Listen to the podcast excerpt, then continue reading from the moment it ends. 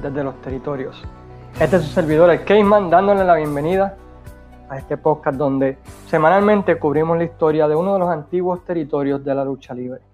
En esta semana estaremos mirando uno de los territorios que revivió mi amor al deporte al principio de los años 90, mientras estaba estudiando acá en los Estados Unidos.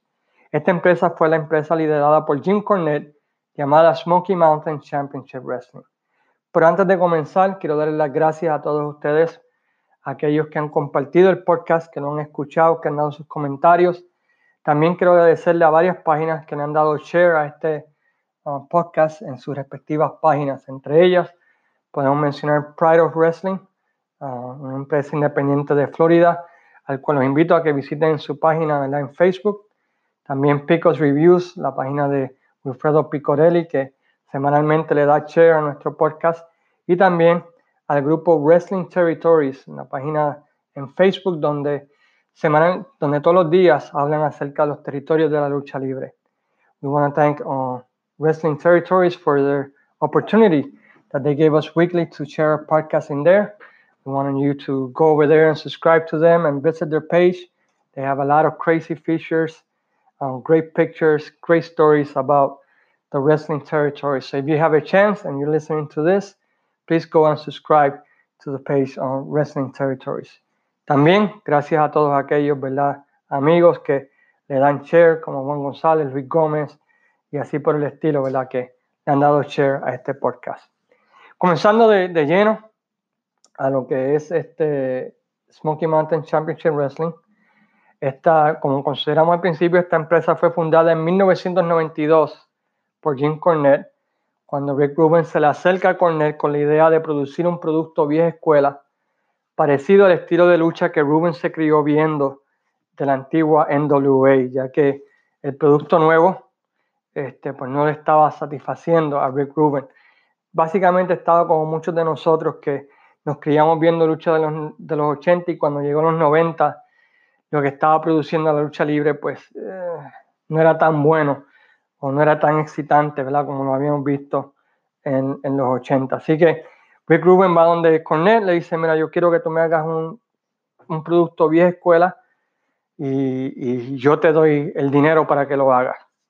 Cornette, quien recién, recientemente había terminado o había renunciado con la empresa World Championship Wrestling, y a quien no le gusta viajar, pues tenía en mente un lugar en los Estados Unidos donde todavía la vieja escuela o el negocio de la lucha libre era visto como un producto real y era un área donde la WCW y WWF no habían podido entrar porque la gente de, esa área se crió con un estilo de lucha libre diferente al que estaban produciendo la WWF y WCW. Inclusive hasta el día de hoy, la WCW ha tenido un increíble problema para entrar en esa área y han tratado de usar Starcade o usar carteleras viejas, traer leyendas para tratar de subir la asistencia, pero la gente de ahí ve el producto de la WWE y dice, eh, no, gracias, mejor me quedo en casa viendo cualquier cosa que ver, ¿verdad? Pues este, este tipo de lucha. El área que Jim Cornette escoge para desarrollar este territorio de Smoky Mountains es el área de los Smoky Mountains, uno de los lugares más hermosos de los Estados Unidos. Esta área compone los estados de Tennessee, Kentucky, West Virginia, Georgia y Carolina del Norte y Carolina del Sur. Um, esta área pues es, un área rica en tradición de lucha libre. Por ejemplo, en Knoxville, Tennessee, uh, existían varias empresas de lucha libre, entre ellas la de Ron Fuller y Continental Championship Wrestling.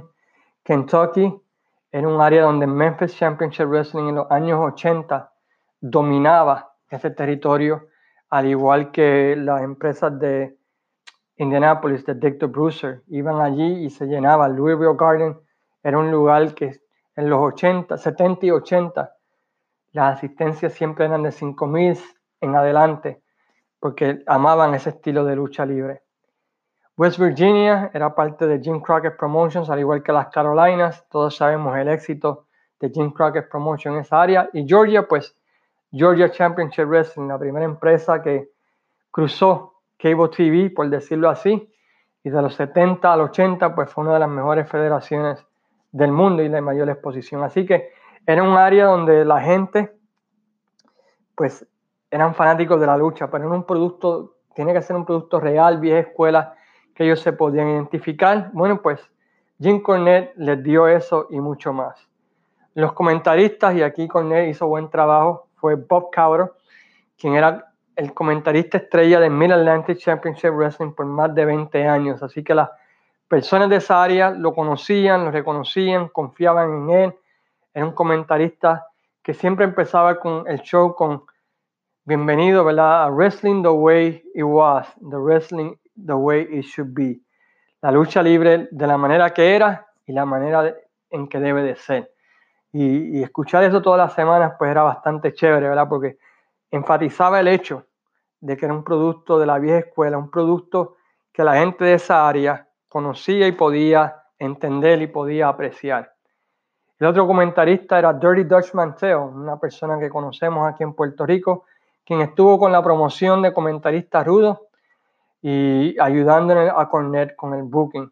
Estuvo allí hasta el 93-94, ya que en esa época se fue para Puerto Rico lo que llevó a que en un episodio saliera el profe Jordan Smith como guardaespaldas de Dutch Mantel.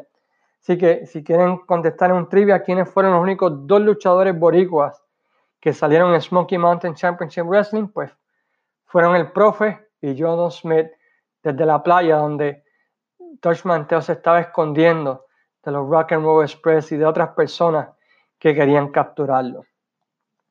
Básicamente, si te gustaba la WWC de los años 80 y te gustaba la NWA de los años 85 al 87 o Mid-South Wrestling del 82 al 84, esta era tu promoción.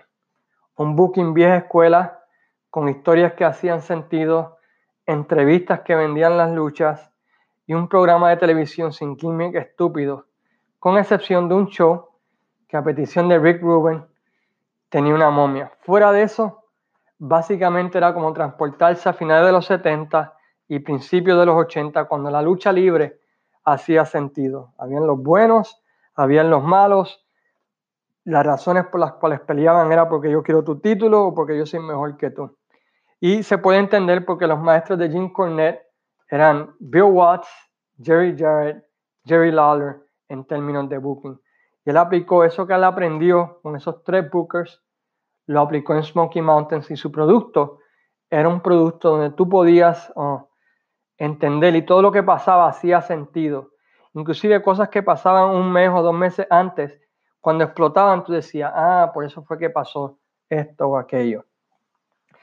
Entre los luchadores que participaron de esta empresa se puede decir un quién es quién de la lucha libre de los años 90, quienes recibieron su primera exposición nacional gracias a Jim Cornette y esta promoción.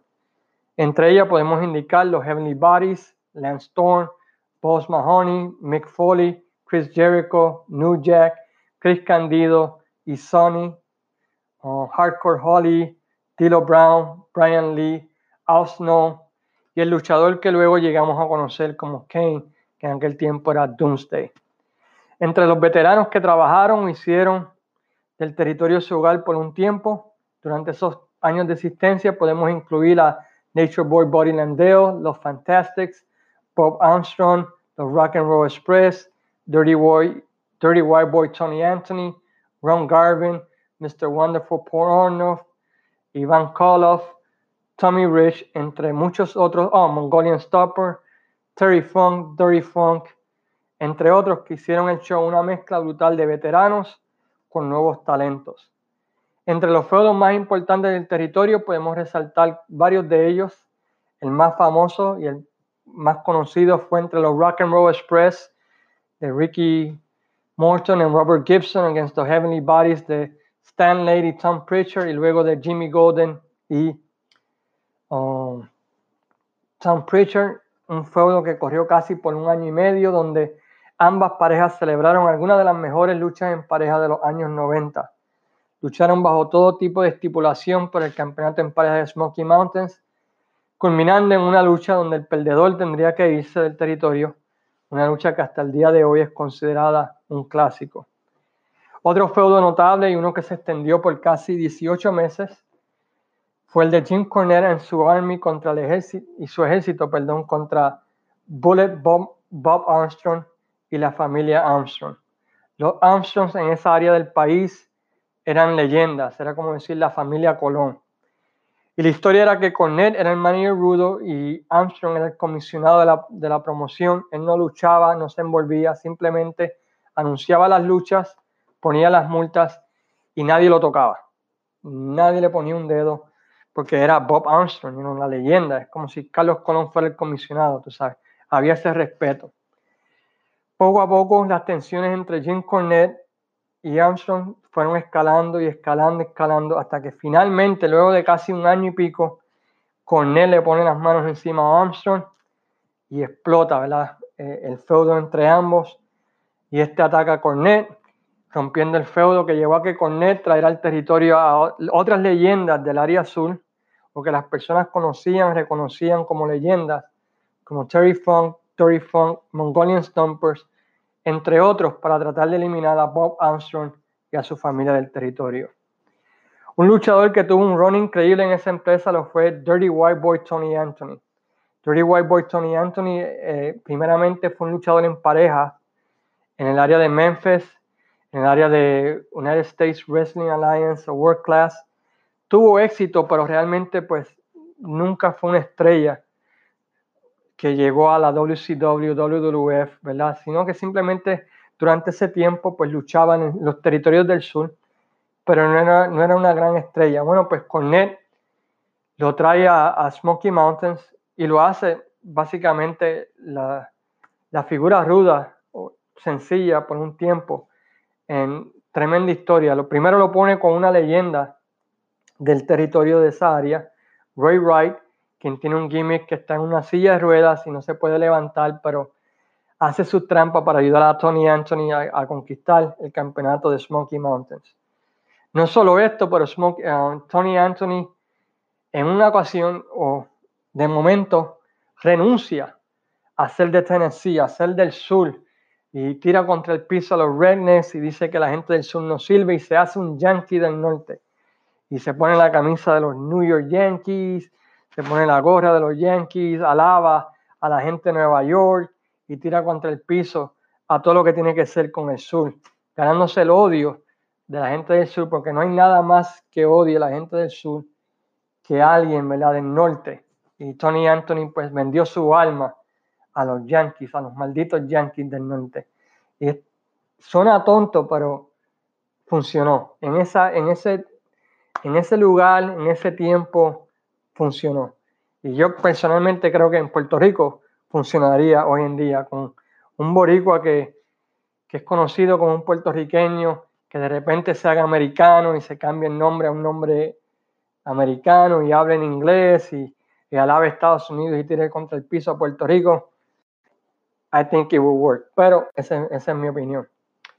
Uh, también fue el lugar donde Chris Jericho y Lance Storm recibieron su primera oportunidad y de qué manera teniendo un gran feudo con los Heavenly Bodies que culminó en una increíble lucha en el evento Night of Legends, que si nunca han visto esa lucha, pues se están perdiendo una de las mejores luchas en parejas que, que pueden ver con Jericho luchando esa noche con un brazo roto y botando tanta sangre que hasta Carlos Colón se levantó y le dio un aplauso, ¿verdad? Por lo orgulloso que se sentía Colón del blade jab que se hizo Chris Jericho en esa ocasión.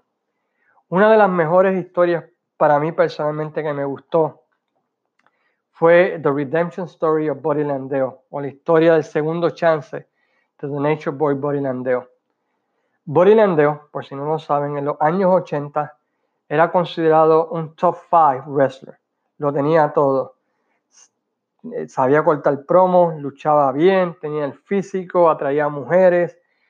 Tuvo un increíble feudo con Ric Flair donde rompieron récords en la batalla de los Nature Boys tuvo un buen run en Puerto Rico, era considerado quizás, maybe, un futuro campeón mundial de la NWA, porque lo tenía todo. Lamentablemente tenía un gran problema, y ese problema eran las drogas, problemas tras bastidores que le costaron oportunidades básicamente en todas las promociones en las cuales trabajó. A principios de los 90 básicamente luchaba en indies, luchaba, ¿verdad? Pues donde le quisieran usarlo, pero realmente pues ya básicamente se encontraba en el fondo, por decirlo así, gracias a su problema con drogas y problemas tras bastidores. Jim Cornell lo trae a, a, Smoky Mountains como un last chance y Buddy Landeo aprovecha este run en Smoky Mountains y, y redime su carrera, por decirlo así. Comienza como rudo, ganando el campeonato Smoky Mountains, lo defiende y, poco a poco tú ves que va cambiando su manera de pensar hasta que finalmente se le da una lucha frente a Shawn Michaels por el campeonato intercontinental de la WWF. Y Buddy Landeo corta una de las mejores promos que yo considero en la historia, donde él básicamente sale de su personaje y él indica en esa promo, mira, yo un tiempo luché frente a 30 mil personas, yo lo tenía todo, mujeres, dinero, títulos, dinero, y lo boté todo por, por mi mala fama, por mi mala reputación. Yo siempre me he vendido como que soy de Hollywood, pero en realidad yo soy un chico aquí de Tennessee, un, chico que la gente aquí me vio crecer.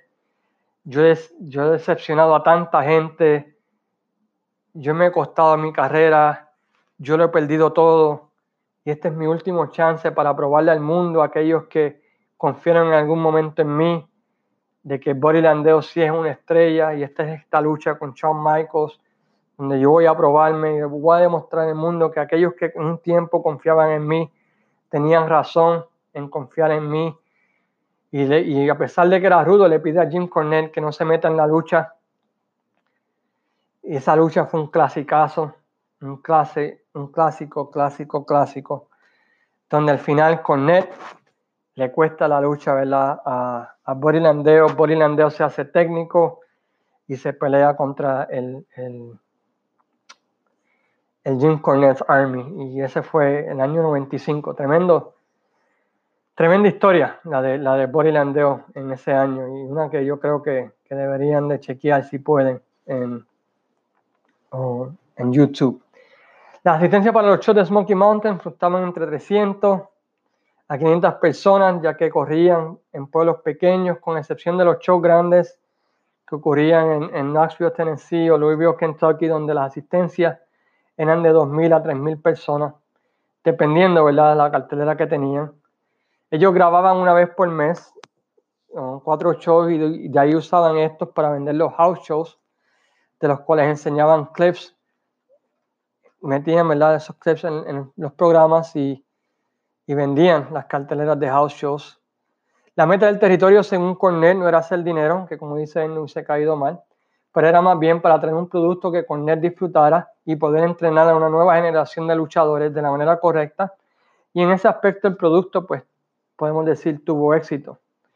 A principios de los años, eh, a finales del 94 y principios del 95, Cornell entra en un acuerdo con la WWF para ser una especie de escuela o lugar donde luchadores que la WWE quería utilizar, pero les faltaba experiencia, podían enviarlos y ellos adquirir experiencia. Entre los luchadores que llegaron en ese tiempo se pueden decir que estuvo Bob Buchanan, Al Snow, los Headbangers, entre otros, que utilizó Smoky Mountain en ese, tiempo para adiestrarlos y, y, de esa manera pues llevarlos a la WWF cuando estuviesen ready. Esto llevó a que estrellas de la WWF vinieran a luchar la promoción, dándonos una lucha, por ejemplo, entre Undertaker versus Doomsday, que más tarde conocimos como Kane, o Buddy Landeo contra HBK, y así por el estilo. Jerry Jarrett vino en ocasiones los Steiners vinieron en ocasiones y así por el estilo.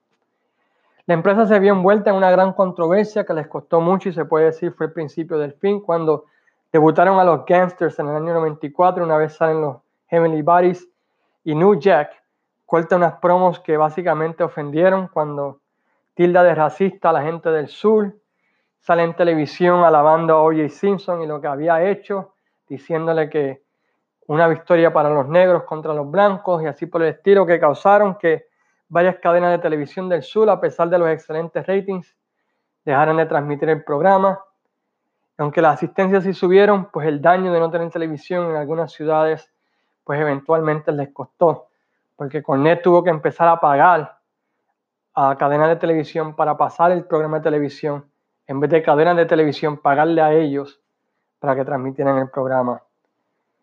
Luego de esto, pues el año 95 llegó y si no saben, el año 95 fue el, año, el peor año en la historia de la lucha libre, donde todas, todas y cada una de las empresas del mundo en la lucha libre perdieron dinero. No hubo ni una en los Estados Unidos, en, América, en México, que hizo dinero. Parece que en el año 95 la gente dijo, voy a coger un break de lucha libre y nadie iba a ver lucha libre. Pues eso afectó a la empresa Smoky Mountains hasta el punto pues que Cornet decidió tirar la toalla cuando no pudo conseguir este, algunos acuerdos para vender el producto internacionalmente, acuerdos que logró seis meses después que cerraron. Cornet indica en su podcast que si él hubiese recibido ese dinero, junto con el dinero de Rick Rubin, hubiesen podido mantenerse a flote hasta que el año 96 que llega el boom de la lucha libre y quién sabe qué hubiese ocurrido durante el año 96, 97, 98, porque su plan era quedarse en esa área, no era crecer. Y yo creo que con la cuando WWF y WCW están saludables, hubiese lo que llaman el trickle down effect y hubiese beneficiado a Smoky Mountain. Así que él habla con Rick Rubin, deciden terminar la relación, ¿verdad? En amistad. Él decide cerrar la empresa en noviembre, culminando la última cartelera noviembre 26 del 95 en Crooksville, Tennessee, donde él le deja que todo el roster de Smoky Mountain Wrestling le dé una paliza para que así el árbitro estrella de la promoción, Mark Curtis, lo planche. Y dicho y hecho, ahí cierra ¿verdad? Pues la empresa Smoky Mountains. Smoky Mountain Wrestling siempre tendrá un lugar especial en mi corazón, ya que es una empresa que durante ese tiempo, mientras yo estaba en los Estados Unidos, pues me mantuvo ese, ese amor a la vieja escuela. Ya no podía ver WWC porque todavía no tenía un tape trader durante ese tiempo. Así que ver Smoky Mountains pues, eh, me, ayudó a mantener mi, mi fix o mi fiebre por el estilo de lucha vieja escuela que a mí personalmente me gusta, ya que nunca fui fan de la WWF. Solamente dos años dentro de la historia de la WWF puedo decir que me gustó. La WCW, pues aunque me gustaba porque era lo más cercano a la NWA, durante ese año 92-93, really era bien malo, así que eh, realmente no valía la pena. Este, pero Smoky Mountain pues ocupó un lugar bastante especial durante ese tiempo. Casi todos los episodios están en YouTube, del episodio 1 hasta el último. Creo, quiero decir que Armstrong Ali fue el que lo subió, pero están ahí, pueden verlo, al igual que todas las carteleras. Entre las cosas con las cuales podemos recordar a Smoky Mountains, bueno, pues es gracias a ellos que tenemos el Three-Way Dance. Ellos fueron los primeros que lo hicieron en una lucha de los Rock and Roll Express, Arn Anderson contra los Heavenly Bodies y Bobby Eaton contra um, Jimmy Fuller, uh, yeah, Jimmy Golden, Robert Fuller y Dirty Dutch Manteo en un street fight que es tremenda lucha. Uh, nos trajo ¿verdad? los Trio Seekers y así por el estilo a muchos otros luchadores. Bueno, la semana que viene estaremos uh, hasta aquí nuestra mirada Smoky Mountain Championship Wrestling. La próxima semana estaremos mirando lo que fue el Black Saturday, la historia detrás de el día que Vince McMahon ofendió a toda la gente del sur transmitiendo el programa de WWF en Turner Broadcasting System, ya que la semana que viene es aniversario de ese show. Nuevamente le damos las gracias a todos ustedes por sacarle su tiempo para escuchar de nuestro podcast. Si les gustó, denle share. Si tienen críticas, ya sean positivas o negativas, se escuchan. Los animamos a que visiten Wrestling Dome, la única página, ¿verdad? Pues de lucha libre en español, donde tratamos de llevarle cero, cero sueños, cero humos, aunque a pesar de vez en cuando se nos escapan. Pero gracias a todos ustedes, ¿verdad? Pues, por, su, por su patrocinio a este podcast desde los territorios. Este es su amigo el Cayman que los deja hasta la semana que viene. Cuídense mucho y sigan disfrutando de este maravilloso mundo de la lucha libre.